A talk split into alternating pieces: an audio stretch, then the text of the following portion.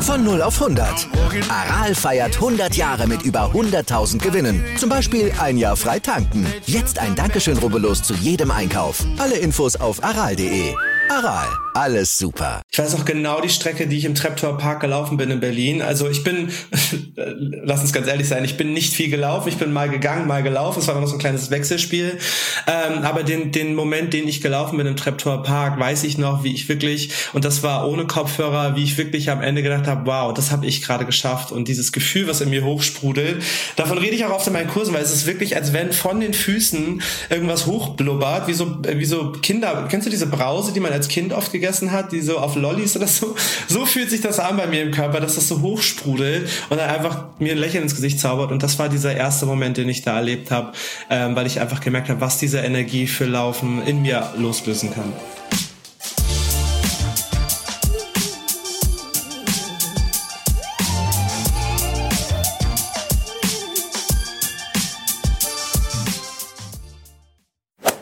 Dieser Folge sprechen wir mit Peloton-Lauftrainer Jeffrey McEachern.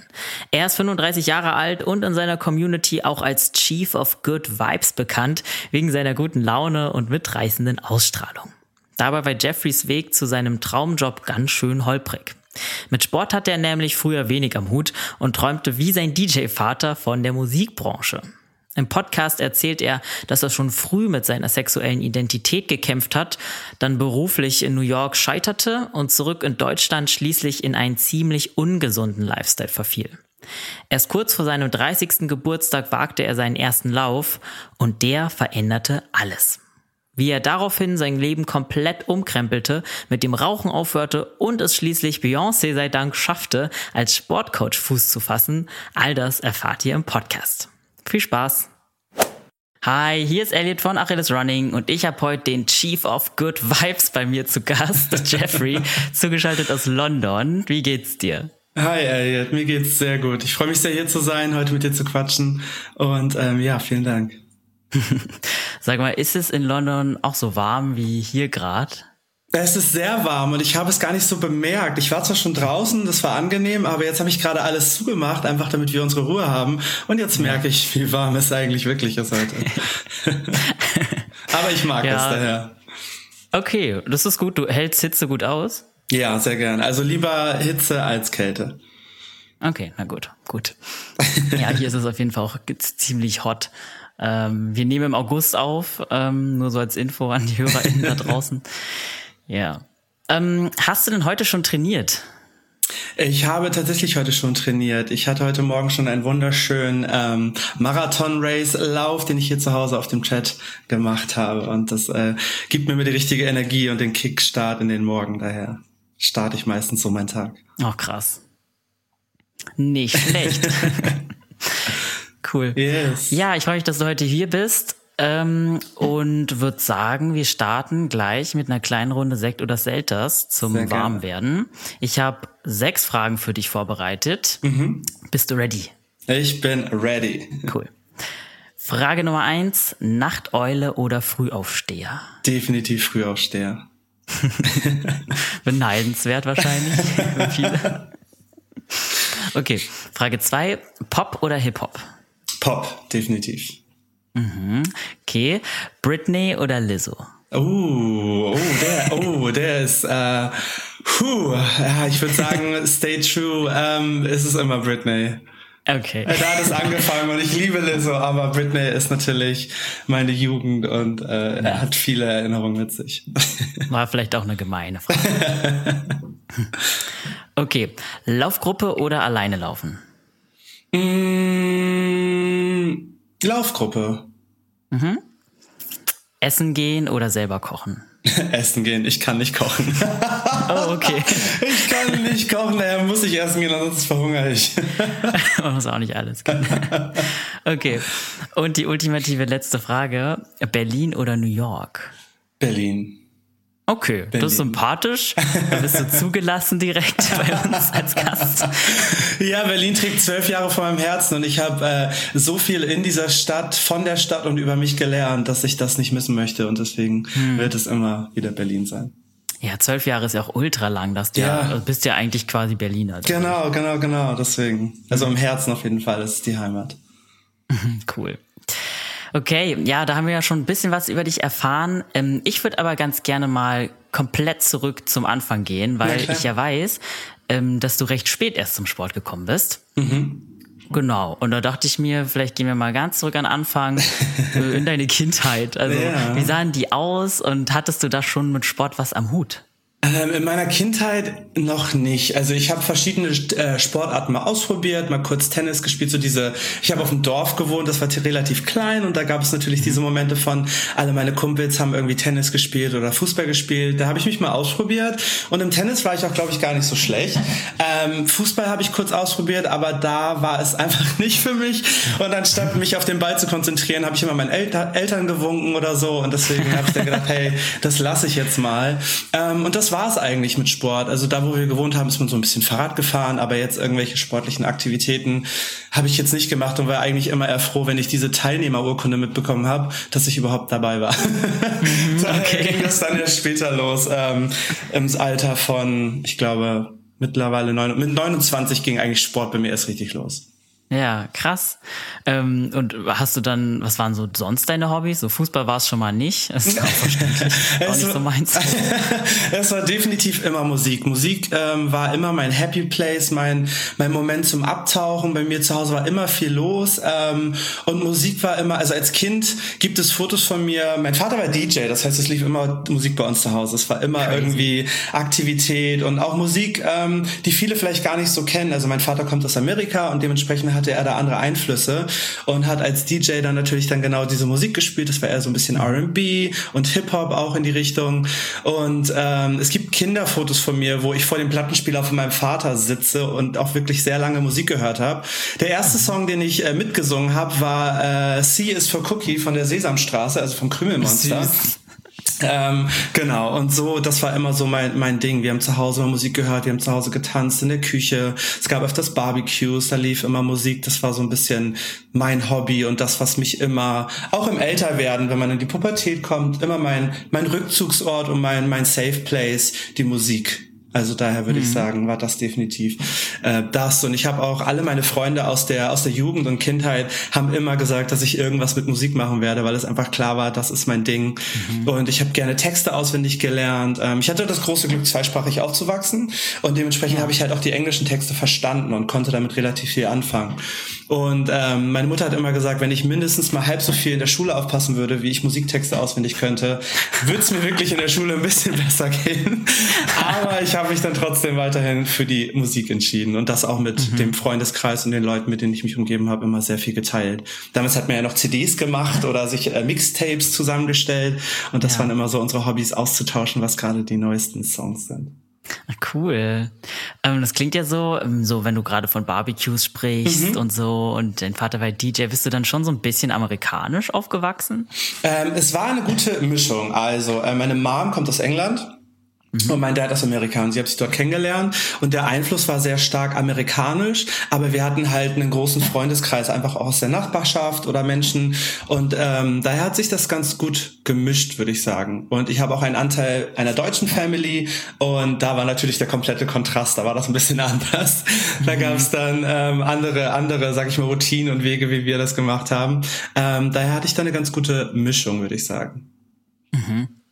Und ähm, wie ist dein Vater oder dein, eigentlich beide deine Eltern, wie sind mhm. die denn mhm. dann auf so in so einem kleinen Dorf überhaupt gelandet, wenn die eigentlich von ganz woanders kommen? Äh, mein Vater war damals in der amerikanischen Armee und war dort in der Nähe stationiert und meine Mom war Stewardess und wenn die Flüge ah. hatten, waren die auch dort in der Nähe stationiert. Und jetzt der Connector, die Musik, da mein Vater DJ ah. war, wenn er am Wochenende aufgelegt hat, war meine Mutter dann durch Zufall in demselben Club, wo mein Vater aufgelegt hat und so kam dann eins zum anderen. Und ähm, so süß.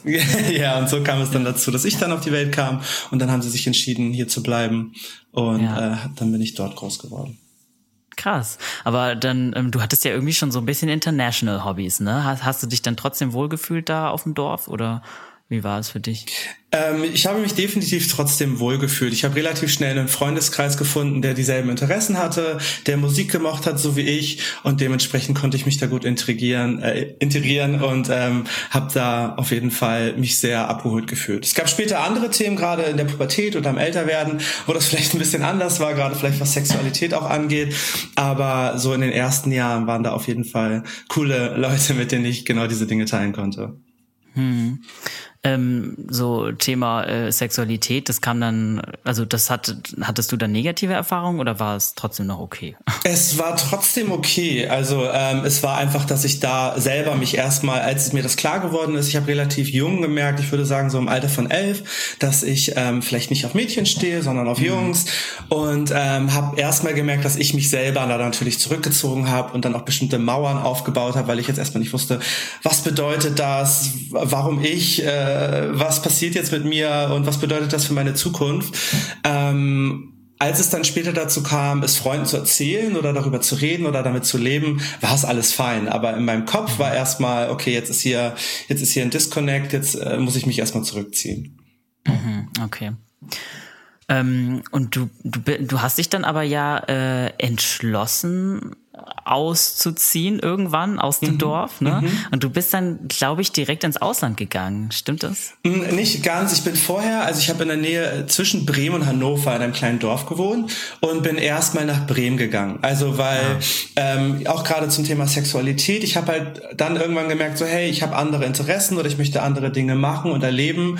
Und ähm, da war es dann schon so, dass ich gesagt habe, okay, ich möchte aus diesem Dorf heraus. Ich brauche andere Menschen in meinem Umfeld, die mich besser verstehen, die vielleicht ein ähnliches Leben führen, weil ich einfach gemerkt habe, ähm, ich sehe niemanden in meinem Umfeld, der dasselbe Leben anstrebt oder der dieselbe Sexualität hat oder dieselben Interessen, mhm.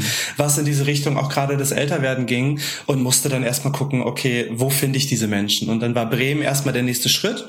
Da habe ich dann meine Ausbildung noch zu Ende gemacht und dann danach bin ich dann ins Ausland nach New York gegangen. Mhm. Ja, kann ich auf jeden Fall total verstehen. Ich meine, super viele queere Menschen zieht's ja dann so ein bisschen in die nächste Großstadt, mhm. weil mhm. Äh, auf dem Dorf halt nichts los ist irgendwie. Mhm. Man hat mhm. wenig äh, Verbindung genau. zu anderen queeren Menschen. Ja. Ja, und damals war es auch noch natürlich ein bisschen schwieriger. Ähm, das ist jetzt mittlerweile schon fast über 18 Jahre her äh, bezüglich Apps oder man hatte ja noch nicht so die Smartphones wie heute. Es gab mhm. noch keine Apps, mit denen man sich so connecten konnte. Daher war das, glaube ich, dann auch für mich der nächste Schritt, einfach da in die Welt zu gehen, um mich so ein bisschen zu finden und andere Menschen, die da ähnlich sind. Mhm, ja, das hat dann gut geklappt. Ja, auf jeden Fall. Ich habe dann ähm, relativ schnell Leute kennengelernt, einfach neue Erfahrungen gemacht, ähm, schnell gelernt, was ich will und was ich nicht will. Und ähm, mhm. doch, das war auf jeden Fall eine gute Erfahrung für mich. Okay. Schön. Genau, und dann bist du nach New York gegangen, ne? Und äh, ja. Äh, ja, mit welchem Ziel eigentlich? Das ist eine gute Frage. Ich bin damals nach New York gegangen.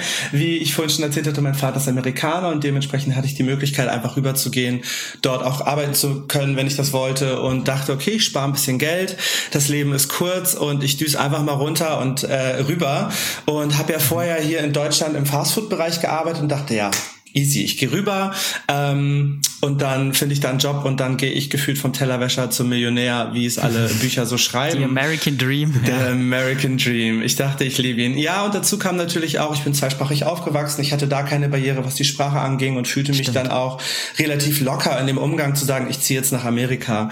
Ähm, nach, Im Nachhinein betrachtet war das aber auch ein Moment von, oh, ich merke, ich habe einige ich sag mal, innerliche Probleme oder Situationen, die ich noch nicht so verarbeitet habe oder mit denen ich mich noch nicht auseinandergesetzt habe.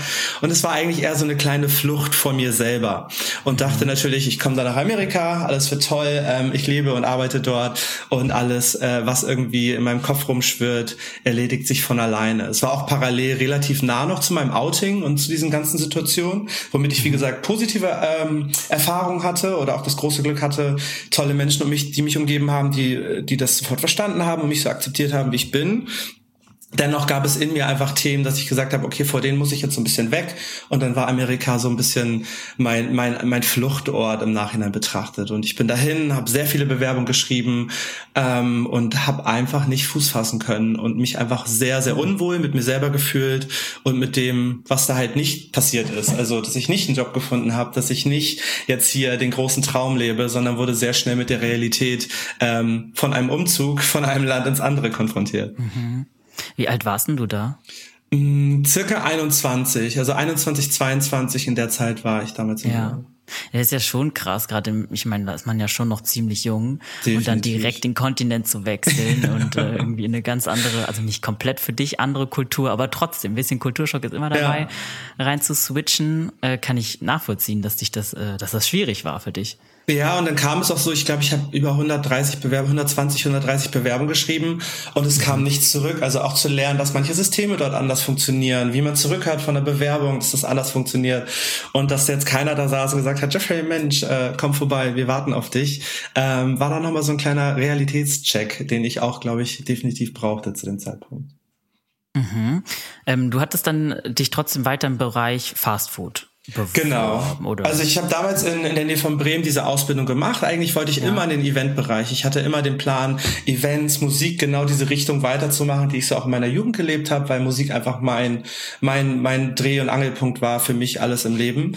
Ähm, aber da auf dem Dorf nicht viele Events stattfinden, beziehungsweise es diese Eventagenturen, die damals alle aufploppten, noch nicht wirklich groß gab, äh, musste ich was anderes machen. Und dann bin ich äh, zu einer Fastfood-Kette gegangen und ich liebe Struktur. Ich ähm, ich mag es gerne, einen klaren Plan oder eine Vorlage oder eine Gedanken und eine Idee zu haben, wie etwas sein oder laufen könnte. Und das hat mir diese, dieser Job gegeben. Ich mochte die Struktur, wie man gearbeitet hat, die Guidelines, die Spielräume, die man aber auch hatte. Und ähm, genau. Und ich dachte natürlich, kann ich das dann übertragen und in Amerika einfach weitermachen.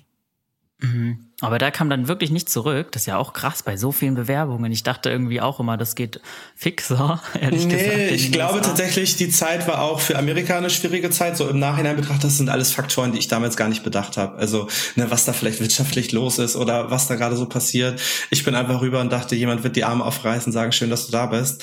Ähm, mhm. Und habe dann realisiert, das war nicht so. Ich habe dann am Ende, ähm, ich hatte zum Glück ein bisschen Geld angespart, das war ganz easy, äh, da erstmal weiterzukommen. Aber ich habe dann am Ende kurz kurzzeitig für eine Donutkette äh, am, am Tresen gearbeitet, mhm. aber das war auch dann ehrlich nur einmal um kurz am Ende zu sagen, ich mache das jetzt, weil sie es mir angeboten haben dann, aber habe da schon gewusst, ich gehe wieder zurück nach Deutschland. Okay. Und wie lange warst du insgesamt da? Knapp ein Jahr. Ich bin einmal kurz zurück. Ähm, insgesamt war ich fast knapp ein Jahr da. Mhm. Ja. Spannend. Äh, und dann bist du wieder zurück nach Deutschland. Und dann bin ich ja. wieder zurück nach Deutschland. Immer noch mit diesem Traum. Ja, immer noch. Ich habe lustigerweise ähm, kurz nach der Ankunft in Deutschland meinen ehemaligen Chef von der Fastfood-Kette wieder getroffen und der mir gleich einen Job angeboten hat, was sehr witzig war.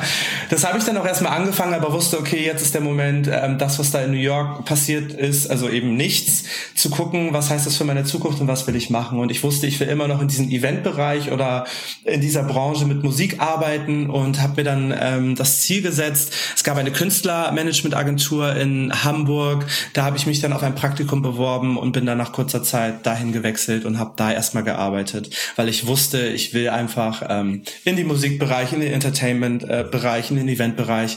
Genau. Und habe dann da angefangen, habe ein Praktikum gemacht, wurde dann auch glücklicherweise dort übernommen und habe, glaube ich, zweieinhalb Jahre da gearbeitet und ähm, habe verschiedene Künstler betreut auf Tourneen für TV-Shows und habe quasi mal so die ganze andere Seite vom Entertainment-Bereich nicht vor der Kamera, sondern hinter der Kam Kamera kennengelernt.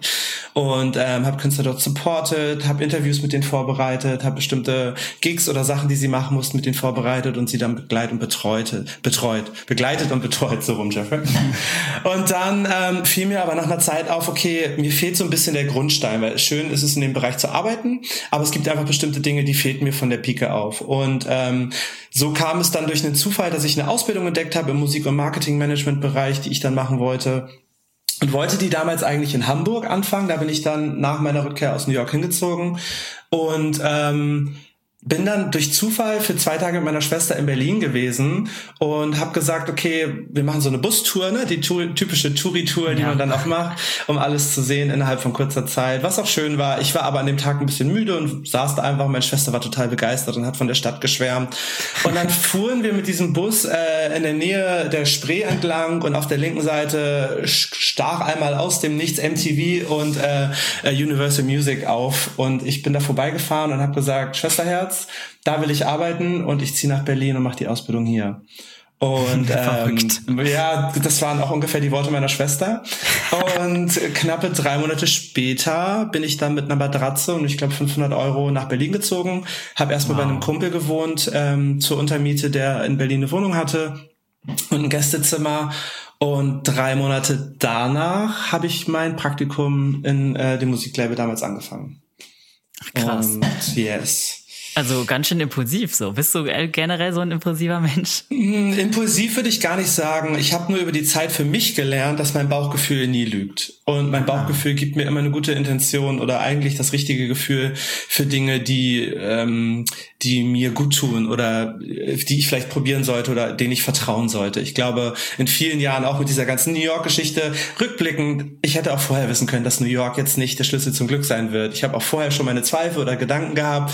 Und ich habe gewusst und gemerkt und gelernt über mich selber, wenn ich dieses Gefühl so stark habe, dann hör da drauf. Dafür ist es da. Mir persönlich hilft es immer. Ähm, und so war es dann mit dem Berlin, äh, mit der Berlin-Geschichte auch. Mhm. Und ähm, genau, so bin ich dann da aufgebrochen und hingezogen. Mhm. Und ähm, weil du vorhin meintest, so in deiner Zeit, während deiner Zeit in New York, hattest du das Gefühl, du bist eigentlich nur weggerannt mhm. vor etwas. Mhm. Ähm, hattest du das dann mittlerweile aufgearbeitet oder war das in Berlin dann ja im Grunde immer noch ein Thema für dich? Ähm ich in meinem damaligen Alter hätte gesagt, ich habe das voll aufarbeitet, ich bin voll am Start, let's go. Ähm, rückblickend auch da und das war dann auch der äh, die Geschichte zu dem, wo ich heute bin, habe ich dann irgendwann gemerkt, ich ähm, muss hier noch Arbeit leisten. Und zwar ist es so, dass ich dann in Berlin war, ich habe das Praktikum da gemacht, habe die Ausbildung parallel gemacht, ähm, habe dann einige Zeit, also wirklich im Marketing von diesem Musiklabel zu arbeiten, war für mich wirklich für diese Zeit der große Traum. Das war mhm. das, wofür ich geboren bin. Es war Musik, es war Menschen, es war diese Verbindung Verbindung. Und ich hatte von klein auf oder von jungen Jahren, ich sag mal jetzt so Mitte 15 oder ab 15 und aufwärts, immer diesen Traum, dass ich mich selber in meinem Traum, der kommt immer wieder, oft in diesem Traum sehe ich mich selber auf einer Bühne stehen, aber jetzt nicht irgendwie tanzen oder singen, sondern auf einer Bühne stehen, von der Seite und da ist ein Licht. Und jahrelang habe ich nicht verstanden, was das bedeutet und dachte dann so, in diesem Marketing, da werde ich jetzt meinen großen Schritt machen, werde dann auf Bühnen stehen, um Leuten davon zu präsentieren oder von Musik zu erzählen. Und deswegen will ich hier im Marketing arbeiten und das ist mein großer Traum, mein großer Schritt. Ähm, ich habe dann aber relativ schnell gemerkt, dass mir bestimmte menschliche Tools fehlten, um diesen Job zu machen. Ähm, was ich habe so das genau? Ich habe das zwar geliebt, aber ich habe halt zu sehr die Musik geliebt. Das ganze Marketing und die ganze Arbeit, die dazu kam, ob das unbedingt mein Ding war, in einem Bürojob da zu sitzen, war, ist mir dann klar geworden, war dann doch nicht ich. Und ähm, in diesen Jahren, in denen ich dort gearbeitet habe, ich habe insgesamt, ich glaube, sieben Jahre in verschiedenen Abteilungen und auch in, in einer anderen, bei einer TV-Show gearbeitet, habe ich halt gemerkt, ich liebe die Musik, aber das ist das Kernstück daraus. Ich liebe Menschen, ich liebe es mit Menschen zu arbeiten, ich liebe zu connecten, aber alles andere, was dazu kommt, waren einfach Sachen, die mir nicht leicht fielen. Es war, natürlich ist ein Job harte Arbeit, darum geht es auch oft. Ähm, es gibt aber bestimmte Dinge, glaube ich, einfach für mich, die mir liegen, die ich kann und ich finde, an denen möchte ich arbeiten und da möchte ich stärker werden und das möchte ich Menschen auch zurückgeben. Und es gibt bestimmt einfach Sachen wie Marketingpläne schreiben und bestimmte Tools zu überarbeiten, die mir einfach nicht so liegen. Und das ist auch okay. Ja. Und äh, das zu akzeptieren war eine sehr lange Reise. Und mhm. ich habe mal in einer Zeit in diesen Jobs habe ich mal das Feedback bekommen, um aufzusteigen und für die nächste Position bin ich zu nett. Oh. Und das war so der Breaking Point, wo sich alles verändert hat. Ähm, denn wenn mir jemand sagt, hey, du kannst keinen Marketingplan schreiben, lern das. Oder du kannst nicht rechnen, ja. lern das. Du kannst nicht schreiben, lern das. Das sind Sachen, die kann ich versuchen zu lernen und zu gucken, wie kann ich meine Energie da reinpacken. Wenn mir aber jemand sagt, du musst an deiner Persönlichkeit was ändern, an etwas, worauf ich sehr stolz bin und auch sehr dankbar für bin, dass ich so mit, dass ich gerne mit Menschen spreche und eine bestimmte Art und Weise habe, mit Menschen zu reden, ähm, möchte ich nicht ändern. Und das kann ich auch nicht ändern. Und ich habe dann eine kurze Zeit versucht, irgendwie meine Ellenbogen auszufahren und zu gucken, was heißt das jetzt? Und habe gemerkt, daran werde ich scheitern. Und das war der Punkt, der mich dann auch, sage ich mal, auf Null gebracht hat, dass es mir wirklich auch nicht gut ging. Ich eine mhm. Auszeit nehmen musste und dann auch gemerkt habe, diese Dinge aus der Vergangenheit, die ich halt noch nicht bearbeitet hatte, bestimmte Themen aus der Kindheit, die müssen jetzt bearbeitet werden. Und ähm, das war auch so der Moment, wo das dann losging mit dem Sport. Also das war wirklich so dieser Nullpunkt, der alles verändert hat. Krass. Ja, wie sah denn vorher so dein Alltag aus, so neben der Arbeit? Ich meine, wie war so dein Lifestyle? Der war ja dann, also du hast noch keinen Sport gemacht, nehme ich an. Du hast, Nein. Wie hast du dich ernährt? Was war so dein, ja, wie war denn so dein Alltag? Also kommend aus der Fastfood-Branche war ich großer Fan. ich war großer Konsument und habe das sehr genossen. Einfach weil ich nicht kochen kann, wie ich ja vorhin schon erklärt habe, habe ich mir halt immer den leichten Ausweg gesucht. Und das war damals und gerade auch in der New York-Zeit. Ich hatte nicht viel Geld, dementsprechend bin ich dann bei Fastfood geblieben, weil es einfach günstig war. Ja, und klar. auch so über die Zeit, ähm, auch in dem Job im Marketing und verschiedenen Sachen, ähm, musste es schnell gehen oder ich habe verschlafen oder ich war müde. Und mein Lifestyle war eher Fastfood. Ich habe geraucht. Ich habe mhm. bis zu eine Schachtel teilweise teilweise sogar mehr Zigaretten am Tag geraucht. Ähm, ich war jetzt nicht viel feiern oder so, ich war mal irgendwie weg, klar. Ich war jung und wollte einfach ein bisschen was erleben. Ähm, aber so Fast Food, schlechte Ernährung, kaum Schlaf und viel Zigaretten war so mein Alltag. Und mhm. ich hatte eine Gym-Membership zu dem Zeitpunkt, aber es hat mich halt einfach nichts motiviert, dahin zu gehen. Ich habe mich dann mit Freunden, das übliche, ich habe mich mit Freunden verabredet, das hat nicht geklappt. Der eine hat abgesagt, dann bin ich auch nicht hingegangen. Ähm, dementsprechend war das so mein Lifestyle. Und durch den Job auch gab es viele Veranstaltungen, zu denen man gehen konnte, was ein großes Privileg ist, aber man muss halt lernen, es zu nutzen. Und dann habe ich Alkohol getrunken, dann war ich müde, dann habe ich verschlafen und so ja. zog sich das dann von Tag zu Tag. Und dasselbe spiegelte sich dann auch in Beziehungen ab, in familiären Beziehungen. Ähm, ich war damals echt kein cooler Kumpel. Ich war damals echt kein cooler Sohn oder Bruder, weil ich eigentlich darauf fixiert war, meinen Job zu machen, da irgendwie weiterzukommen und uns ein bisschen das Leben zu chillen, wie man so schön sagt. Ja. Und ähm, da kam dann einiges zusammen, als ich äh, dieses Feedback bekommen habe mit dem zu nett sein. Mhm. Und so deine Friends, die waren jetzt auch nicht wirklich äh, into Fitness und also in deren Leben haben jetzt so Fitness und Gesundheitsthemen und sowas jetzt auch keine Rolle gespielt. Nee, bei gar keinem eigentlich. Ja. Also ich hatte natürlich Freunde, die irgendwie mal zum Sport gegangen sind, so, aber ansonsten war da nichts. Also da hat ja. keiner äh, groß drauf geachtet. Aber das macht ja auch immer, finde ich, relativ viel aus, was das eigene ja. Umfeld macht. Ne? So, das habe ich Definitiv. auch gemerkt, als ich äh, bei Achilles Running zum Beispiel angefangen habe zu arbeiten, dass es einen schon mehr pusht, noch mehr Sport zu machen, weil man halt ja. dauernd von den Themen ähm, umgeben ist und ja mit Leuten spricht, die ja. Sport halt ganz anders leben. Ne? Ja, das ist auch das, was passiert ist. Also als ich diesen Nullpunkt hatte und sagte, so kann es nicht mhm. weitergehen. Meine Freundschaften drehen sich im Kreis, ich bin unglücklich in meinem Arbeitsleben. Ähm, wie kann ich das verändern und was muss ich tun? War es wirklich der Punkt, dass ich gesagt habe, ich höre jetzt mit dem Rauchen auf? Also erstmal habe ich mir die Frage gestellt, wie kann ich mit dem Rauchen aufhören und was sind meine, was ist meine Angst davor? Meine Angst davor war eigentlich einfach nur zuzunehmen, um mich noch unwohler in meinem Körper zu fühlen. Okay, und dann war die Frage, okay, Jeffrey, was kannst du dagegen tun? Und dann war es wirklich, okay, ich höre mit dem Rauchen auf und fange parallel einfach mit dem Laufen ein bisschen an. Mhm. Und habe einfach gesagt, ich möchte mich jeden zweiten Tag irgendwie bewegen oder mal kurz laufen, um dagegen, dagegen zu wirken. Und ähm, das war so der erste Startpunkt, bis ich dann im Laufen gemerkt habe, so warte mal ganz kurz, ich fühle mich danach voll gut was ist das für ein Gefühl? Was passiert hier gerade? Und habe dann immer mehr gemerkt, dass ich einfach im Laufen, in diesem Aktivsein, nicht nur, dass ich nicht zunehme, was meine größte Sorge damals war, sondern auch, dass ich dadurch andere Sachen verliere, dass ich Zeit habe für mich, mein Kopf frei wird, ich Ängste und Sorgen durchdenken kann, das ist, das, das war für mich mindblowing. Also ich wusste nicht, dass das diesen Effekt haben wird, wenn ich mit dem Rauchen aufhöre und mit dem Laufen anfange.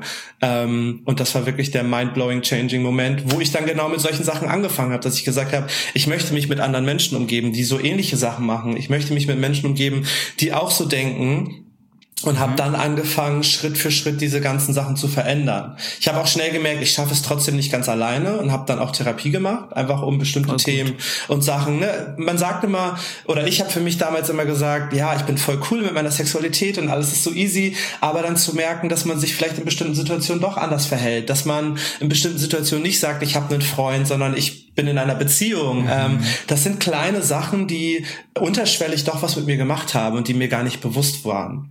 Mhm, ähm, ja. Und das waren so Punkte, die mir dann immer mehr hochgekommen sind, weil ich beim Laufen einfach die Zeit auch mal genommen habe, ohne mein Handy, ohne Ablenkung bei mir zu sein und das war jetzt ist es für mich ist es für mich ein tägliches Gefühl und damals war mir das fremd. Ich war so distanziert von meinem von meinem Kopf, von meinen Gedanken und vom Körper, dass ich gar nicht mehr, dass ich dass ich gar nicht mehr wusste, wer ich bin. Also in ganz vielen Punkten. Ja, das ist, ähm, glaube ich, eine Erfahrung, die ja, die gar nicht so selten ist, ne? Dass man, sobald man sich dann mal Zeit nimmt für sich und äh, ja, einfach nicht, also ein bisschen so den Alltag entschleunigt, ne? Dass man dann merkt, dass da irgendwie viele Baustellen sind, aber auch schneller Klarheit bekommt, so in, äh, Ja, und dann war halt natürlich auch die nächste Frage, wie komme ich da weiter? Also jetzt bin ich ein bisschen gelaufen, ist ja alles schön und gut und ich merke, was das mit mir macht. Und dann habe ich gedacht, okay, wenn ich jetzt noch ein bisschen Musik dazu packe, ich bin ein sehr großer Beyoncé-Fan, möchte ich an dieser Stelle sagen, ähm, und mir die richtige Playlist baue, dann kann ich da echt Spaß bei haben. Und darum ging es mir, weil ich dann durch die Therapie, die hat mir sehr geholfen, Sachen zu verarbeiten, aber manchmal war diese Momente, diese Therapie auch, die hat viel aufgewirbelt. Das heißt, die hat viel in mir losgelöst über Sachen, über die ich nachdenken musste, bestimmte äh, zwischen zwischenmenschliche Beziehungen oder auch familiäre Beziehungen, ähm, dass ich einfach dann auch diesen Freiraum und diesen Happy Place brauchte, wo ich von diesen Gedanken mal kurz abschalten konnte. Also erst hat es mich dazu bewirkt, diese Gedanken haben zu können und dann andersrum war es aber auch mit die Therapie von diesen Gedanken dann auch loslassen zu können. Also zu fühlen, zu verarbeiten und loszulassen. Mhm. Bist du dann von Anfang an mit Musik gelaufen oder am Anfang noch ohne? Ähm, am, ich, am Anfang habe ich mich ausprobiert. Ich bin mal mit Musik gelaufen, mal ohne und das war dann wirklich tagesabhängig. Ähm, so wie heute meine Workouts war es damals auch schon, dass ich wirklich am Morgen, also ich sage zum Beispiel, ich mache morgen Workout, dann gucke ich am Morgen, wie fühle ich mich gerade und dann nehme ich mir das, was mir gerade gut tut. Und das war manchmal mit Musik und manchmal ohne Musik. Am, es gab dann eine Zeit, da konnte ich nur mit Musik laufen und dann sind mal meine Kopfhörer ausgefallen und auf einmal bin ich so schnell gelaufen wie noch nie und dachte so, wow wow. wie kam das denn jetzt? Also das ist, glaube ich, wirklich, das war wirklich so eine tagesabhängige Form, äh, wozu ich gerade Lust hatte oder was da gerade in mir los war. Mhm. Und parallel hast du mit dem Rauchen aufgehört. Genau, parallel habe ich mit dem Rauchen aufgehört. Das hat dann auch geklappt und ich habe seitdem nie wieder geraucht, worauf ich sehr Krass, stolz bin. Wie lange bin. hattest du vorher geraucht? Zehn Jahre. Wow, also Gratulation. Danke. Mit 19 glaube ich mit dem Rauchen angefangen und dann mit 29 aufgehört. Ich glaube, es war auch dieses, ich werde jetzt 30, was passiert als nächstes in meinem Leben? Ähm, so kam das dann so ein bisschen zusammen, dass ich das auch durchgehalten habe. Mhm. Ähm, ja, und äh, ja, wie hat sich dein erster Lauf dann so für dich angefühlt? So? Ähm, ich muss dir gestehen, an meinen ersten ersten Lauf kann ich mich nicht erinnern. Ich kann mich mhm. nur an meinen ersten Lauf erinnern und das war so, glaube ich, der dritte oder vierte. Ich weiß auch genau die Strecke, die ich im Treptower Park gelaufen bin in Berlin. Also ich bin, ah. lass uns ganz ehrlich sein, ich bin nicht viel gelaufen. Ich bin mal gegangen, mal gelaufen. Es war noch so ein kleines Wechselspiel. ähm, aber den, den Moment, den ich gelaufen bin im Treptower Park, weiß ich noch, wie ich wirklich, und das war ohne Kopfhörer, wie ich wirklich am Ende gedacht habe, wow, das habe ich gerade geschafft. Und dieses Gefühl, was in mir hochsprudelt, Davon rede ich auch oft in meinen Kursen, weil es ist wirklich, als wenn von den Füßen irgendwas hochblubbert, wie so, wie so Kinder. Kennst du diese Brause, die man als Kind oft gegessen ja, hat, die so auf ja. Lollis oder so? So ja. fühlt sich das an bei mir im Körper, dass das so hochsprudelt und dann einfach mir ein Lächeln ins Gesicht zaubert. Und das war dieser erste Moment, den ich da erlebt habe, ähm, weil ich einfach gemerkt habe, was diese Energie für Laufen in mir loslösen kann. Mhm. War schön. Ähm, und das war quasi dann auch so der Auslöser, ähm, warum du dran geblieben bist, weil es ja am Anfang auch ziemlich schwierig, sich äh, ja kontinuierlich dann zu motivieren, weiterzulaufen beziehungsweise weiter Sport zu machen. Ja, das war für mich einer dieser, also dieser Moment, äh, wie ich, als ich gemerkt habe, wie sich das anfühlt und wie ich mich fühlen kann, war für mich der Moment zu sagen, ich mache das weiter, weil ich habe viele Jahre ignoriert, wie es mir geht, wie ich mich fühle, sondern habe auch viel Zeit darauf, ich nicht, würde nicht sagen verschwendet, aber investiert, darauf zu achten, dass es anderen gut geht. Und das sage ich jetzt nicht, um zu sagen, ach Jeffrey, du bist so netter und das hast du toll gemacht, sondern ich habe mich ab und zu vergessen. Und zu merken, wenn ich mir diesen Moment gebe, wie ich mich fühle, war die Berechtigung, die Erlaubnis und die Erinnerung daran, dass ich mich gut fühlen darf und dass ich es selber machen kann. Ich brauche nicht jemanden, der mich rettet. Ich brauche nicht jemanden, der mich hochhebt, sondern ich kann das selber. Ich habe das in mir und ich kann das selber äh, in mir entfachen. Und das war für mich der Grund zu sagen, okay, und jetzt bleibst du dran. Und das hat mir auch einfach Spaß gemacht. Also ich habe dann teilweise, wie gesagt, ja auch mit Musik und es hat einfach Spaß gemacht. Ich, ich erzähle öfters davon in meinen Kursen, dass ich mit einem Lächeln, also wenn ich draußen laufen gehe, habe ich immer ein Lächeln im Gesicht. Mhm. Nicht, weil ich denke, ich muss irgendwem Hallo sagen, sondern einfach, weil ich mich bewege, weil mein Körper das macht. Und das ist einfach ein Gefühl, was mir bis jetzt nichts anderes gegeben hat. Voll schön. Das klingt äh, super motivierend, jetzt schon so. ja, ähm, wie bist du dann da rangegangen, als du so gemerkt hast, das ist was, was ich längerfristig machen will? Hast du dir dann direkt irgendwie einen Trainingsplan aufgestellt oder hast bist du es eher entspannt angegangen? Ich bin es immer entspannt angegangen. Für mich ist, ähm, ich bin zum Beispiel auch heute noch nicht der große Wettkampftyp. Ich bin immer daran gegangen, wie fühle ich mich und wie möchte ich mich fühlen oder was kann ich dafür tun. Und ähm, habe dann angefangen, mir Playlisten zu bauen mit Beyoncé oder auch mit anderer Musik, einfach die mich motiviert und die mir Spaß macht. Teilweise auch Rockmusik, die einfach an so Tagen, wo du einmal mal richtig loslassen musst, ähm, und habe dann angefangen, mir bestimmte Playlisten zu bauen und dann zu gucken, okay, heute fühle ich mich danach, dann mache ich diesen Run oder heute fühle ich mich danach, dann mache ich das und habe auch gemerkt einfach, ich bin ohne Plan gelaufen. Ich bin einfach losgelaufen. Ich wusste nichts von Recovery Days, ich wusste nichts von äh, Warm-up Runs und den ganzen Dingern, die es da draußen gibt, sondern ich wusste einfach, ich höre auf meinen Körper und laufe jetzt mal los und guck mich, wie ich guck, wie ich mich fühle und habe dann irgendwann aber auch gemerkt, dass hey, ich mache das jetzt voll oft und mir geht's immer besser und ich kann immer länger laufen und ich kann immer mehr laufen. Und dann ist es durch irgendein Gespräch dann auch so entstanden, dass ich jemand davon erzählt habe und der dann meinte, hey, ich habe mich gerade für einen Halbmarathon angemeldet. Ich so, okay, mhm. that's the spirit. Halbmarathon Krass. klingt lang, habe ich noch nie gemacht. Ich habe gerade mal irgendwie einen Zehner, zehn Kilometer dann irgendwann geschafft und ich rede hier jetzt aber auch von einer Zeit von, das war dann bestimmt so ein Dreivierteljahr in uh, to the journey.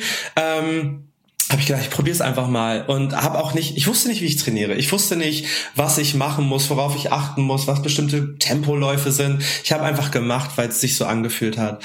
Und dann habe ich halt einfach angefangen, diese Gym-Membership, die ich damals hatte, auch mal zu nutzen und habe mich da aufs Chat gestellt und mal geguckt, was für ein Tempo laufe ich hier eigentlich, was für eine Geschwindigkeit bedeutet das. Aber auch wirklich nur zweitrangig und ähm, bin dann diesen ersten Halbmarathon gelaufen mit einer relativ guten Zeit. Also von der Außenwelt empfangen eine gute Zeit. Ich hatte keine Ahnung, ich bin einfach gelaufen ja. und habe dann gedacht, das macht mir so viel Spaß, ich möchte das weitermachen. Und ich weiß noch heute, ich habe nach meinem ersten Halbmarathon, als ich durchs Ziel gelaufen bin, ich habe geweint wie ein kleines mhm. Kind, weil ich einfach so glücklich war, dass ich das gerade geschafft habe. Ähm, mit meinem Körper, weil auch auf dieser Reise des Laufens, ich habe dann angefangen mal zu gucken, wer läuft, wie machen die das, wie sehen die aus? Und dann dachte ich, oh Gott, du musst ein Sixpack haben, du musst 19 Mal die Woche trainieren, du musst so und so aussehen, das erwartet man von dir. Und dann habe ich irgendwann festgestellt, nein, was erwarte ich von mir, wie fühle ich mich dabei? Und das ist meine 100 Prozent, ist alles, was ich geben kann. Und das ist ausreichend. Mhm. Ja, cool, dass du dann aber auch direkt dich an den Halbmarathon gewagt hast. Ich meine, trotzdem Dreivierteljahr in ist ja auch nicht, also ist ja auch trotzdem relativ früh. Manche ja. Leute wagen sich nie an den Halbmarathon. Ja. Und ähm, du hattest aber dann keine bestimmte so Zeit im Kopf, die du schaffen wolltest. Du bist es dann einfach, ja. Entschuldigung, wir hatten, wir hatten damals immer alle gesagt so, ja, irgendwie so um die zwei Stunden, dann bist du gut dabei. Und das Ding ist, das hat mich so gestresst, dass ich irgendwie gesagt habe, ich erzähle keinem mehr davon, es ist mir egal, welche Zeit ich laufe, das ist mein erster Halbmarathon und mein Ziel ist durchhalten und auf mich stolz sein. Und das ist halt das Ding, ich, ich habe das nicht in mir, dieses, oh, jetzt muss ich so und so schnell sein, jetzt muss ich das erreichen. Ich weiß nicht, ob das gut oder schlecht ist, aber es ist einfach nicht in mir. Dieses, dieses Vergleichen, dieses Competitive competitive, also kompetitive ist ja. einfach nicht in mir und ähm, ich habe mich auch schnell damit abgefunden und gesagt, und das ist auch okay, weil wir haben so viele Sachen, die uns manchmal zurückhalten im Alltag, warum wir laufen sollten, warum wir bestimmte Dinge tun sollten und ich habe mir irgendwann gedacht, wenn ich mir diese Dinge jetzt noch auferlege, zu dem, was man ja überhaupt schon fühlt oder ob man sich heute danach fühlt oder müde ist, wenn ich mir die Außenwelt jetzt noch dazu packe, dann werde ich eh scheitern und das habe ich dann einfach alles angefangen auszublenden.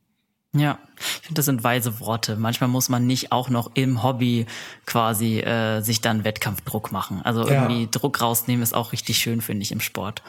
Ja, um, und für mich ja. ist es halt wieder, schließt es halt einfach darauf zurück, ich möchte mich gut damit fühlen, ich möchte mich gut in mir fühlen und dementsprechend das erreichen, was an dem Tag meine 100 Prozent sind und was ich leisten kann. Hm. Hast du dann parallel auch deine Ernährung umgestellt? Das kam so ein bisschen, es hat sich ein bisschen angeschlichen, muss ich sagen. Ich habe mich, äh, wie gesagt, auch nicht mit Trainingsplänen beschäftigt und auch nicht mit Ernährungsplänen, sondern ich habe einfach gemerkt, ich fühle mich gerade danach, vielleicht was anderes zu essen als sonst oder mal andere Läden auszuprobieren, die andere Alternativen bieten oder hey, mal ein Wasser zu trinken ist voll die gute Idee nach so einem Lauf, anstatt irgendwie ein Kaltgetränk mit äh, irgendwie Kohlensäure und Zucker. Ja. Ähm, das heißt nicht, dass ich das nie mache. Ich merke einfach oder ich habe über diese Reise und das merke ich auch heute noch und lerne ich immer wieder, mein Körper sagt mir, was ich brauche und wenn ich ausgeschlafen bin und mit mir in Check bin, dann merke ich das und dann höre ich das und dann kann ich dementsprechend agieren agieren und mir das dann nehmen und geben, was ich gerade brauche. Und so kam das dann so ein bisschen, dass ich irgendwie gemerkt habe, nee, vielleicht nehme ich mal nicht den Burger, sondern ich esse heute mal was anderes oder woanders. Und das kam dann so, so sukzessive. Und es gibt ja Leute, die haben ihre Cheat Days und solche Geschichten. Das, ich finde, da muss jeder immer so ein bisschen auf sich hören, was, mhm. was du gerade brauchst und was dir gerade gut tut. Und so habe ich diese Reise für mich dann angegangen. Ja. Auf eine sehr gesunde Art eigentlich, ne? Also du hast ja halt keinen Druck gemacht, das finde ich gut.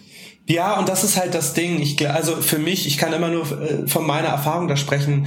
Wir haben in so vielen Themen oft im Leben Druck und ich, ich bin einfach ein Freund davon, wenn ich es nicht, also wenn ich die Meinung oder die, die, die Ansichtsweise von anderen Menschen nicht verändern kann, was ich nicht kann, dann lasse ich davon los, weil ansonsten wird es mich zurückhalten in dem, was ich eigentlich machen möchte oder wie ich mich fühlen möchte. Hm, hm. Weise Worte. du hast ja vorhin äh, gemeint äh, bei der Frage Laufgruppe oder alleine laufen, mhm. Laufgruppe. Ja. Bist du dann auch einer beigetreten?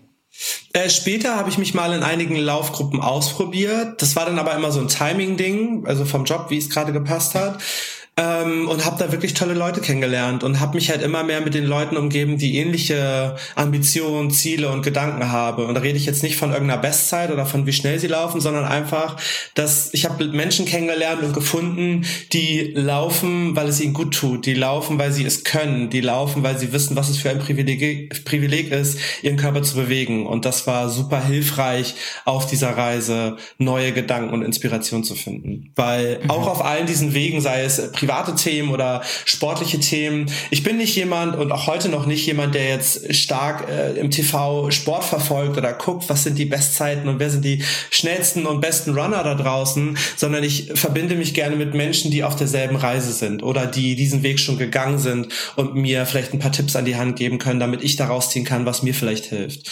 Und äh, so gehe ich so ein bisschen durchs Leben. Mhm. Ja, du hast zu dem Zeitpunkt ja noch immer noch in der Musikbranche gearbeitet. Genau. Ähm, jetzt tust du es ja nicht mehr. Mhm. Wie ist da der Weg dahin gegangen? Also das, äh, das spielten mehrere Faktoren da rein. Als ich damals mit dem Laufen angefangen habe ähm, und auch für diesen Halbmarathon trainiert habe in einem Fitnessstudio, habe ich halt immer, während ich im Fitnessstudio trainiert habe, auf dem, da wo sonst die ganzen Zahlen und so stehen, da habe ich immer den, den Handtuch rübergelegt, weil das hat mich gar nicht mhm. interessiert ähm, und habe immer ein Tablet dabei gehabt und habe Musikvideos geguckt, Live-Musikvideos oder Musikvideos und ja, im meisten Fall Beyoncé.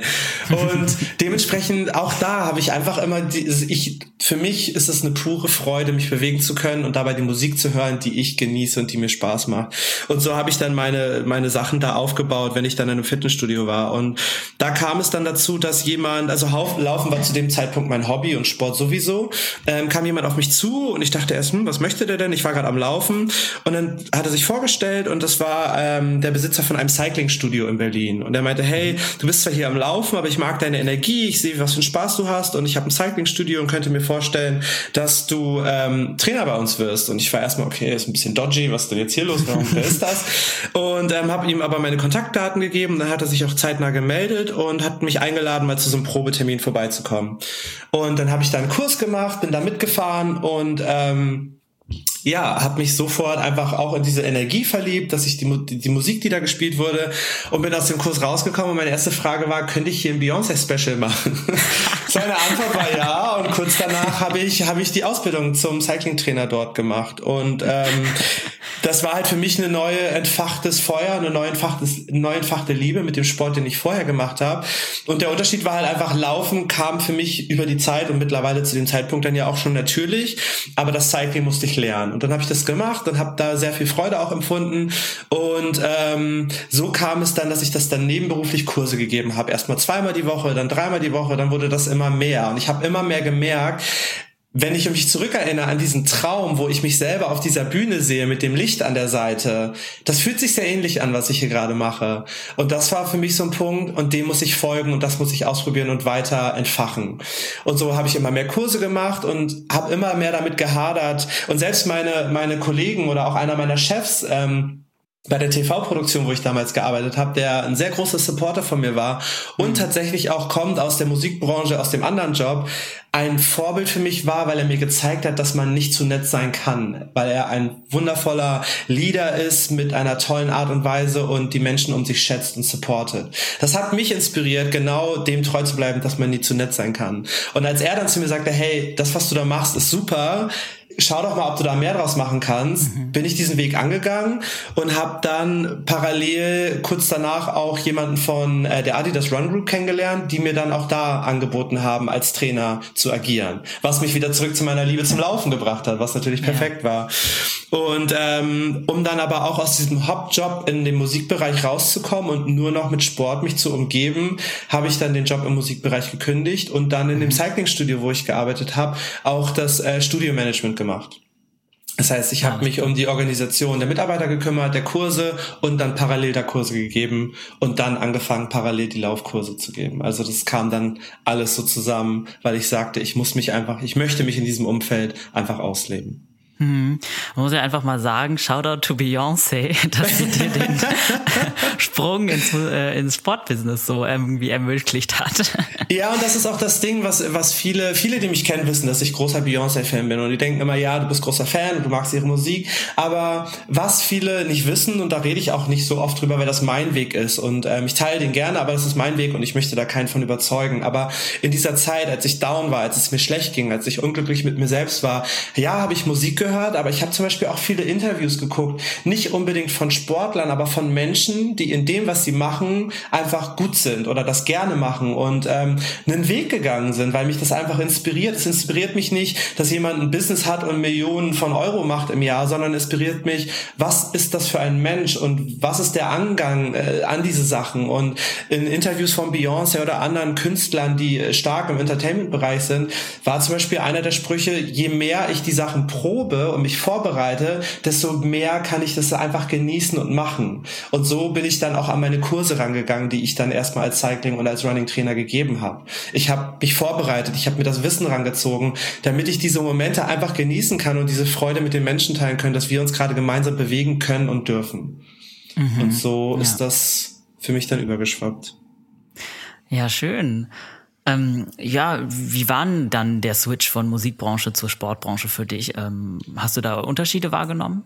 Ähm, definitiv, weil auch wieder zurück zu dem Thema, dass ich zu nett bin für bestimmte oder um bestimmte Dinge im Leben zu erreichen. Ich habe gemerkt, von einer Community umgeben zu sein, die es schätzt, aber auch die genauso ist. Und ich finde, es ist, mir geht es persönlich im, Wegen, im Leben oft darum, sich mit Menschen zu umgeben, die dieselbe Energie in sich tragen. Wir haben nicht alle immer einen tollen Tag. Wir haben alle unsere Dinge, die uns im Leben beschäftigen oder manchmal auch schwer sind. Aber wenn wir aufeinander treffen, dass man diese bestimmte Nettigkeit füreinander hat, diese bestimmte Offenheit, Offenheit. Das ist, was für mich wichtig ist. Dieser Austausch von Verständnis, Liebe oder auch einfach nur Sport oder Musik oder einem schönen Gedanken ist das, was mir wichtig ist. Und das habe ich in diesem, das, äh, ich möchte jetzt nicht sagen, dass jeder in dem, in dem Marketingjob oder in den anderen Jobs das nicht hatte, aber das Grundgefühl und Wesen in dem Bereich war einfach ähnlicher zu dem, was ich als Mensch verkörper und teilen möchte. Und zu sehen, dass ich mit meiner Energie und meiner Freude, die ich einfach für den Sport und die Leidenschaft für Musik habe, Menschen aus einem Moment rausholen kann, dass sie Sport machen, dass sie sich dabei was Gutes tun und dass sie einfach mal abschalten können. Dass ich das bewirken kann, ist für mich ein wundergroßes, wunderschönes Geschenk. Und deswegen habe ich mich auch einfach ganz anders entwickelt. Ich habe für mich gesehen, dass ich damit was machen kann und habe für mich auch ganz neue Visionen und Gedanken gesetzt, was ich damit machen möchte. Hm. Ja, ich kann das zumindest bestätigen, ähm, was dein Instagram angeht. Ich habe da ein bisschen geguckt und die Community ist halt auch super wertschätzend und man merkt halt äh, tausend Herzen unter jedem Post und so, dass da wirklich ähm, ja auch in deinem jetzigen Job bei Peloton, dass da ja. die Vibes halt super positiv sind. Das liegt auch sicherlich an dir, aber ähm, ist auch schön zu sehen auf jeden Fall.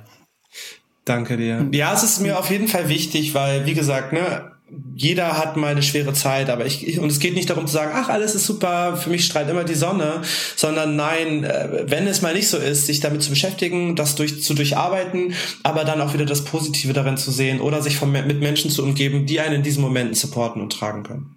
Hm.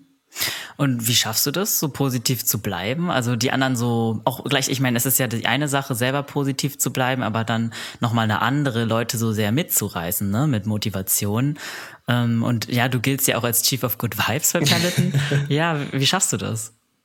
Ähm, ich glaube, vieles davon ist einfach, ich habe gelernt, was brauche ich, um mich wohlzufühlen und wie kann ich, also wie kann ich mich wohlfühlen? Durch Sport, durch genügend Schlaf, um mich mit den richtigen Menschen zu umgeben. Und diese Energie, finde ich, über, überträgt sich ja immer auf Menschen. Das heißt, wenn ich mich gut fühle und jemanden treffe, ist es ja eher meine Intention, diese Person auch gut fühlen zu lassen. Und wenn ich kleine Dinge mache, so wie ausschlafen, mich so zu ernähren, dass ich mich wohlfühle, ähm, die Dinge zu machen, die ich in meiner Zeit, Freizeit machen kann, sei es draußen zu sein, sei es ein Buch zu lesen, sei es mit meiner Oma zu telefonieren, was auch immer es ist, was jemanden gut fühlen lässt, wenn ich diese Dinge machen kann, kann ich das auch übertragen an jemanden, der, der mir gegenübertritt. Und das ist es auch in meinen Kursen. Und ich kann dir sagen, ich habe in meiner Vergangenheit, in meiner Kindheit, ne, ich habe viel mit meiner Sexualität gehadert. Ich hatte Themen, die mich beschäftigt haben. Und ich glaube immer, ich habe diese Momente nicht umsonst durchgemacht, in Anführungsstrichen durchgemacht, sondern um andere motivieren zu können, dass wenn sie gerade in so einem Moment sind, da rauszuholen. Und mir wurde mal gesagt als Jugendlicher von dem äh, von der Oma von meinem besten Freund, dass egal was im Leben passiert, verliere nie dein Lächeln. Und das ist mhm. wirklich ein Motto und Mantra, was ich mir jeden Tag und jeden Morgen sage. Denn jeder von uns, wir denken immer, oh, jetzt habe ich gerade was, das ist irgendwie so schwer jeder von uns hat sein Päckchen zu tragen, wie man so schön sagt. Und ich möchte jemand sagen, der für einen Moment, in dem wir zusammentreffen, dieses Päckchen, ich kann es dir nicht abnehmen, aber ich kann dir eine Hand reichen, wir können es kurz zusammentragen, damit du vielleicht einmal durchatmen kannst. Und das ist einfach mein Ansatz in jeder Konversation, die ich habe wenn ich bewusst darüber nachdenke. Es scheint einfach so aus mir rauszufließen, aber ja, das ist halt mein Ansatz. Ich möchte, ich möchte, das Leben ist zu kurz, um sich schlecht zu fühlen. Das Leben ist für mich zu kurz, um Sachen nicht zu tun, freundliche Sachen nicht zu sagen. Ich gehe manchmal durch die Straßen und dann läuft jemand an mir vorbei und ich sage einfach, du hast tolle Schuhe und die Person guckt mich an wie ein Auto. Aber ja, warum nicht? Also und das ist das ist mir einfach wichtig und das mache ich gerne und das ähm, versuche ich mir auch beizubehalten. Und es ist aktiv keine, das ist keine kein bewusstes Ding, was ich jetzt sage, oh heute bin ich nett zu Menschen, sondern es, es so fühlt sich einfach für mich an. Hm. Finde ich auch gut. Es ist eine coole Einstellung und ich, es wäre nice, wenn mehr Leute die hätten, ne? Also. Ja, das ist das große Ziel. ja. Das ist das große Ziel. Ja, das ist halt das Ding. Ich glaube, ich habe irgendwann mal gelesen, dass es, man darf halt nicht vergessen, jeder Mensch tut am Tag äh, das, was er im besten Fall oder trifft Entscheidungen oder verhält sich so, weil er glücklich sein will. Und manchmal ja, wenn der, wenn der Mensch in dir, im, äh, wenn der Mensch im Auto hinter dir hupt, denkt man nicht, der will gerade glücklich sein, aber der will vielleicht irgendwo hinkommen, wo er zu spät ist und möchte glücklich sein oder pünktlich sein. Und das manchmal wieder so ein bisschen auch mit in Betracht zu ziehen, dass der jetzt nicht hupt, weil er dich doof findet, sondern der hupt, weil weil er irgendwo hin muss. So. Und das dann ja. so ein bisschen zu entzerren und dem ein bisschen Leichtigkeit zu geben, ich finde, das kann manchmal schon einen Tag komplett verändern. Ja. Ähm, würdest du auch sagen, der Sport hat dir mir Selbstbewusstsein gegeben? Definitiv der Sport hat mir sehr mehr Selbstbewusstsein, mehr Selbstliebe, mehr Verständnis gegeben. Ich habe ähm, früher oft gedacht, so dass Liebe viel von außen kommt, dass Bestätigung von außen kommt, dass diese ganze Energie, damit ich mich gut fühle, von außen kommt und habe dann gemerkt, das ist nicht der Fall. Das kann ich mir selber geben, indem ich Dinge tue, die mir gut, für, äh, gut tun und dementsprechend kann ich mich selber lieben und wenn ich mich selber liebe, bin ich auch ein bisschen selbstbewusster. Mhm, ja. Ähm, ja, ich habe mich noch gefragt, wie sieht denn jetzt so genau dein Arbeitsalltag bei Peloton aus? Also mhm. du trainierst ja jetzt äh, Vollzeit sozusagen ähm, ja. Äh, Menschen. Das ist ja genau das, was du eigentlich machen wolltest. Also würdest ja. du sagen, du bist da jetzt auch angekommen in deinem Traum von der Bühne? Definitiv, definitiv. Und mein Lächeln könnte gerade nicht größer sein. Es ist wirklich für mich, es ist wirklich immer noch ein Traum, denn ich habe damals in dieser Zeit, als ich im Cyclingstudio gearbeitet habe und diese Laufgruppe geleitet habe, habe ich ja auch in der Zeit davor angefangen, mir Vision Boards zu schreiben. Das heißt, ich schreibe mir, es muss kein perfektes Vision Board sein, sondern auf kleinen Post-its und das ist auch heute so, schreibe ich mir Gedanken oder Ziele drauf und ähm, die klebe ich irgendwo an die Wand oder im Bad oder ich habe bestimmte Bereiche, wo ich die hinklebe und ähm, ich habe damals bei der einen TV TV-Produktion mit Clifford zusammengearbeitet. Clifford ist einer der Cycling Instructor bei uns im deutschen Team. Mhm. Und als ich gesehen habe, dass der Peloton Instructor geworden ist, habe ich gedacht, krass, jemand, der ich kenne bei Peloton, okay, aufs Vision Board geschrieben, was sind kleine Entscheidungen, die ich jeden Tag treffen kann, um bei Peloton zu arbeiten. Und dann kam natürlich irgendwann die Pandemie und diese ganzen Geschichten und ich hatte damals, das ist fast ein bisschen witzig, äh, als die Pandemie losging, hatte ich damals den, den äh, Peloton Store in Berlin kontaktiert, weil ich mir eigentlich ein Bike nach Hause bestellen wollte wollte, ähm, die Cycling Bikes von Paletten. Und ähm, dann habe ich aber ähm, von durch die Pandemie und von dem Studio, wo ich gearbeitet habe, ein Bike nach Hause bekommen und habe dann die Kurse frecherweise über die App auf einem Tablet zu Hause gemacht und habe das dann einfach auf mein Vision Board geschrieben und gesagt, okay, wie komme ich dahin, Peloton Instructor zu sein? Und irgendwann haben die mich dann kontaktiert und es war wirklich so krass. Das stand auf meinem Vision Board und jetzt passiert das. Und auch viele Menschen, die mich kennengelernt oder die mich kennen, wissen, dass das auf diesem Vision Board stand. Und ich, ohne Witz, davor stand das mit der Laufgruppe auf dem Vision Board. Also das scheint immer so mein, mein, mein, mein North Star zu sein. Und ähm, daher ist es wirklich noch jeden Tag wie ein Traum zu realisieren, dass ich die Möglichkeit habe, auf dieser Plattform mit mittlerweile über sieben Millionen Membern Leute zu motivieren und zu begeistern und mit dem Sport und der Musik zusammen zu connecten zu dieser unfassbaren Community. Und es ist wirklich, ich sitze auch gerade hier, während wir sprechen und schaue einfach aus meiner Wohnung und manchmal muss ich, wenn ich aufwache, mich wirklich daran erinnern, dass ich in London lebe und Peloton Instructor bin. Ähm, denn diese ganzen Themen, dass ich das darf, dass ich jemanden, dass die Leute laden mich, laden sich quasi zu mir, zu sich nach Hause ein, also auf dem Chat. Die haben den Bildschirm und das Chat zu Hause und ich bin bei denen zu Hause. Ich finde, das ist so eine, so eine Nähe, so eine Erlaubnis und dann können wir zusammen Sport machen, uns zusammen besser fühlen, die Musik genießen, high-fiven. Und das ist einfach immer noch der einfache Traumjob, ähm, weil es einfach gar nicht wie ein Job ist. Ähm, denn ich habe gestern gerade im Kurs erzählt, jeden Tag, wenn ich zur Arbeit gehe oder fahre, meistens mit dem Fahrrad, fange ich einfach an zu strahlen und realisiere jedes Mal, dass das, was ich gerade mache oder gleich machen darf, mein Job ist. Aber das Ding ist, es fühlt sich für mich kein Job an, weil auf dieser Reise von New York bis äh, Fast Food bis hierher habe ich einfach das Gefühl, dass es meine Bestimmung ist. Dass ich, ich glaube, wir haben alle so unseren Grund und unseren, unseren Weg auf dieser Welt. Und ich wünsche jedem, dass er sich die Zeit nimmt und geben kann, herauszufinden, was das für diese Person ist. Ich habe meins auf jeden Fall gefunden und daher kann ich mich jeden Tag nur kneifen, dass ich das jetzt leben kann und Fitness, Lebensfreude und diese Energie kombinieren kann, um zusammen zu genießen. Es freut mich total, dass du da so angekommen bist. Das wirkt halt wirklich wie, als ob du da genau reingehörst. Danke dir. Danke. Ja. Das waren eigentlich schon ein paar super schöne und auch motivierende Abschlussworte. Ähm, ich wünsche dir auf jeden Fall noch ganz viel Erfolg auf deinem Weg. Und Danke. wenn ihr da draußen auch Bock auf Good Vibes habt, dann erzählt euch Jeffrey jetzt gleich mal, wo ihr ihn auf Social Media und Co. findet.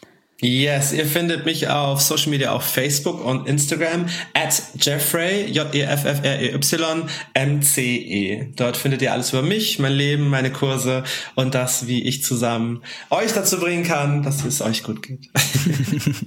ja, verlinken wir auf jeden Fall unten in den Show Notes. Dankeschön. Ja, super. Jeffrey, danke nochmal, dass du dir die Zeit genommen hast, ähm, hier deine Geschichte mit uns zu teilen. Na klar, sehr gerne. Danke dir, lieber Elliot. Sehr gerne auch. Ich hoffe, euch, unseren lieber ZuhörerInnen, hat die Folge auch gefallen und wir freuen uns, wenn ihr uns mit einem Abo und einer 5-Sterne-Bewertung unterstützt. Ansonsten bleibt positiv und gesund und keep on running.